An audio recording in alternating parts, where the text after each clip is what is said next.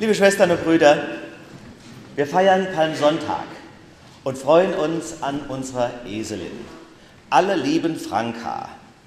Ein echter Esel in der Christuskirche. Viele wollen das Schauspiel sehen, der GA berichtet und die Kinder sind glücklich. Was machen wir da eigentlich? Ist das nur einfach ein guter Marketing-Gag in einer für die Kirche schwierigen Zeit? Nein, ihr Lieben, ich meine, es geht um ein bewusstes Zeichen, denn der Esel hat uns viel zu sagen. Der Esel beim Einzug in Jerusalem ist nämlich ein Zeichen seines messianischen Königtums. Messianisches Königtum, was ist das? Ein Königtum, das nicht von dieser Welt ist. Schon im Alten Testament hat Gott einen solchen König angekündigt. Und er wurde vom Volk Israel sehnsüchtig erwartet. Aber dieser König sollte ganz anders sein als die Könige sonst. Seine Herrschaft sollte nämlich nicht auf seiner Stärke oder auf militärischer Durchsetzungskraft beruhen. Seine Macht ruht allein in Gott. Das war die Hoffnung. Eine Hoffnung, die ganz konkret war, nach einem Menschen, jetzt und hier, aber auch dann so weit ausgegriffen hat, dass es eine endzeitliche Hoffnung war. Am Ende der Zeit, dann wird es so vielleicht erst sein. Das mischt sich, viele Vorstellungen banden sich an das Kommen dieses Friedensfürstel. Er wird ein König der Sanftmut sein und der Bescheidenheit. Einer, der den Menschen nahe ist, irdisch und doch auch dieser Welt entrückt. Hosianna kann man und konnte man auch dem weltlichen Herrscher zurufen. Auch Kleider vor ihm auszubreiten war nicht völlig unüblich. Selbst die Palmzweige waren ein anerkanntes Zeichen des Sieges. Aber der Esel macht alles anders. Der Esel macht den Unterschied, der den Unterschied macht. Der Esel. Warum der Esel? Jesus reitet auf ihm, genau wie es der Prophet Zachariah gesagt hat. Ihr müsst euch vorstellen, zur Zeit Jesu haben Könige schon lange nicht mehr auf Eseln gesessen. Der Esel war das Reit- und das Lasttier des einfachen Volkes. Also ein anständiger König, der reitet doch hoch zu Ross wählt im übertragenen Sinne quasi die 500er BMW, doch nicht das Mofa. Ein Esel ist übrigens auch zu Kampf und Krieg total ungeeignet, wie ihr wahrscheinlich wisst. Die Kavallerie hat, wie ich meine, noch nie einen Esel unter Vertrag gehabt. Auch die berittene Polizei verlässt sich nicht auf das graue Langohr. Oder stellen Sie sich mal das Bild vor, Dieter Seidel auf Franka beim Einsatz in der Hundertschaft. Nein, Jesus hat bewusst den Esel gewählt und damit die alte Sehnsucht erfüllt, der König der Sanftmut ist da. Aber zu welchem Preis? Er wird übel zugerichtet werden, dieser König. Und das verändert unser Gottesbild. Vielleicht verändert es auch den Blick auf unser Leben. Denn Ihr Lieben, wenn Jesus sich das getraut hat, seine Macht und seine Herrschaft so ganz anders zu begründen, als von Gott zu erwarten wäre, was macht das dann mit mir? In der Bibel heißt es, meine Kraft ist in den Schwachen mächtig. Wir wissen, dass es dieses Bibelwort gibt, aber es ist und es bleibt eine totale Provokation, sind wir ehrlich. Meine Kraft ist in den Schwachen mächtig, wie bitte? Das widerspricht der Logik der Welt, auch unserem Empfinden. Und wir wissen ja auch, wohin das führt. Wird uns ja im Evangelium schön gezeigt. Du wirst verlacht, verhöhnt und verspottet. Oder wie im Jesu-Falle sogar aufs Kreuz gelegt. Seine Schwachheit zu offenbaren, ist lebensgefährlich. Und doch oft der einzige Weg. Das will ich heute sagen. Und manchmal kann die Schwachheit zu offenbaren auch eine Befreiung sein. Vielleicht sogar nicht nur manchmal. Deshalb kommen wir ja auf so eine verrückte Idee zu sagen, das Kreuz ist die Erlösung. Im Kreuz liegt das Heil. Und heute feiern wir, wie dieser Heilsweg beginnt. Nämlich mit dem Bekenntnis der Schwachheit, mit der Offenbarung der Sanftmut. Habt ihr schon einmal von Radical Softness gehört? Radical Softness ist eine neue Bewegung. Noch nicht gehört? Die Radical Softness Bewegung will, dass wir Gefühle zulassen, Verletzlichkeit zeigen, Krankheiten enttabuisieren. Und ihr Motto lautet Stay soft, bleib weich. Empathie, so sagen die Anhängerinnen und Anhänger dieser Bewegung, ist wichtiger als Durchsetzungsfähigkeit. Herzensbildung entscheidender als trainierte Ellenbogen. Echte Helden bleiben soft. Die weinen in der U-Bahn.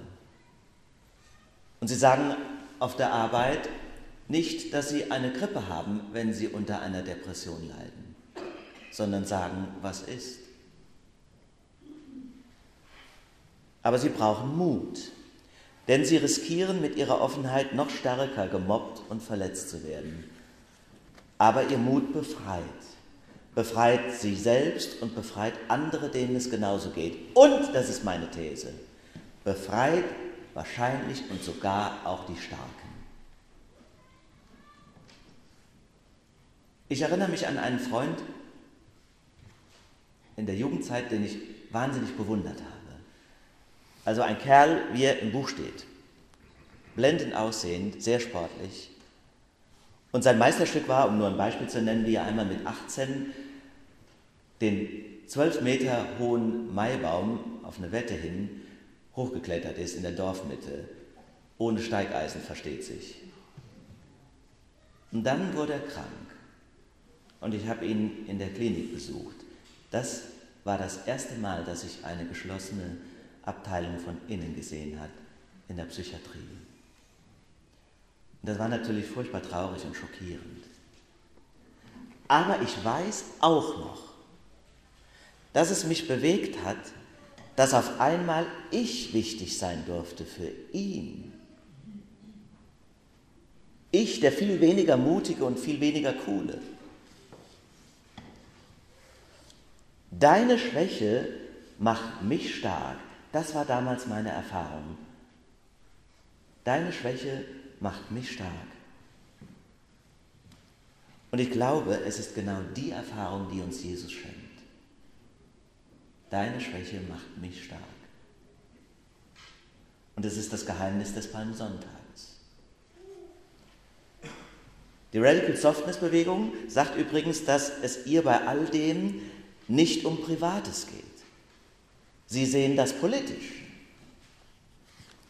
Gegen eine Welt des schönen Scheins, gegen die Lüge der totalen Machbarkeit und die Ökonomisierung aller Lebensbereiche ist das ein politisches Verhalten, stay soft.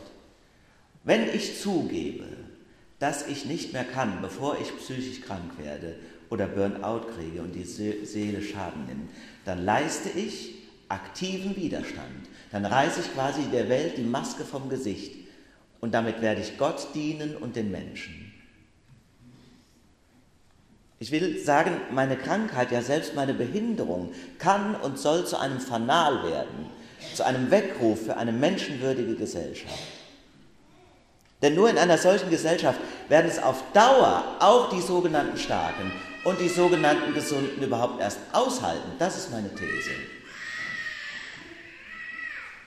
Stay soft. Stay soft, das ist auch eine politische Frage.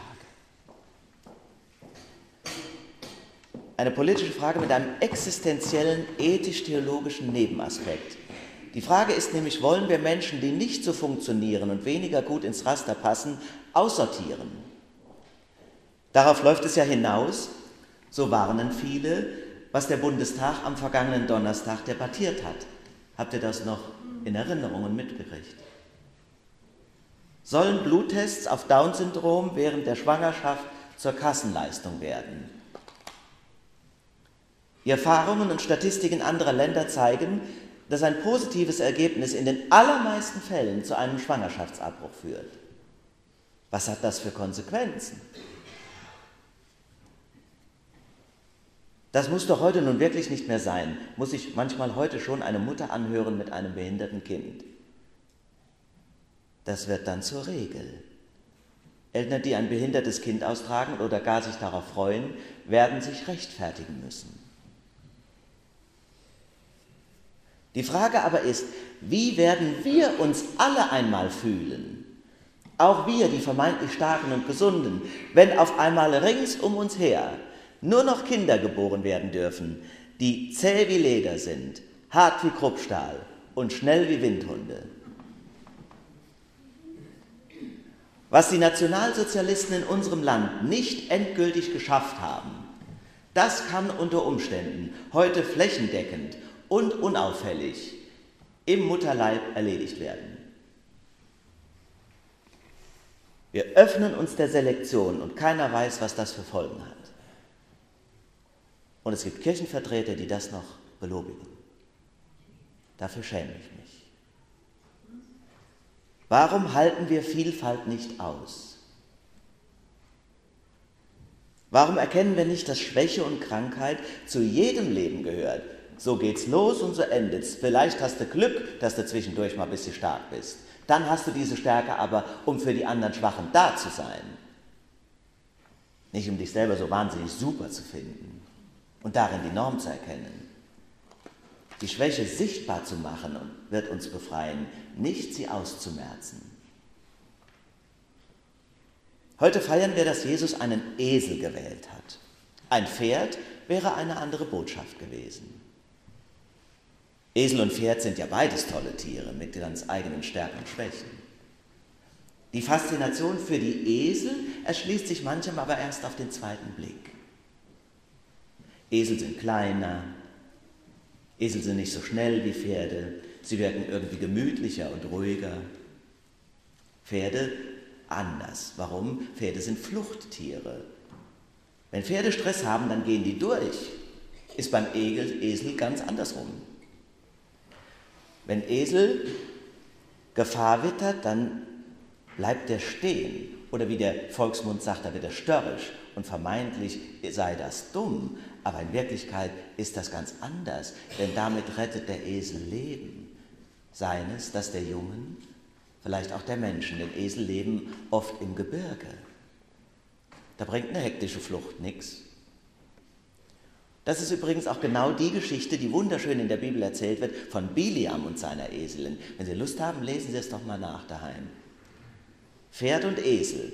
Pferd und Esel sind einfach unterschiedlich. Apropos Trisomie 21. Nur zur Erinnerung. Das ist keine Krankheit, sondern lediglich eine genetisch bedingte Veranlagung. Wie bei Pferd und Esel. Hätten Sie es gewusst? Pferd und Esel sind nämlich genetisch auch nur durch ein Chromosomenpaar unterschieden. Pferde haben 32, Esel 31. So what? Wenn aber alle Welt nur noch Pferde will, dann haben es Esel schwer. Wenn es allerdings darauf rausläuft, ihr Lieben, dann wäre es schön, wenn sich wenigstens die Christen daran erinnern, dass Gott immer den Esel gewählt hat, um seine Botschaft zu verkündigen. Von der Weihnachtskrippe bis zum Palmsonntag. So soll euch Franka heute eine Erinnerung sein. Stay soft. Er ruft es euch ins Gedächtnis. Stay soft. Bleib weich und folge mutig Jesus nach. Amen. Friede Gottes, der höher ist als alle Vernunft, bewahre Herzen und Sinne in Christus Jesus.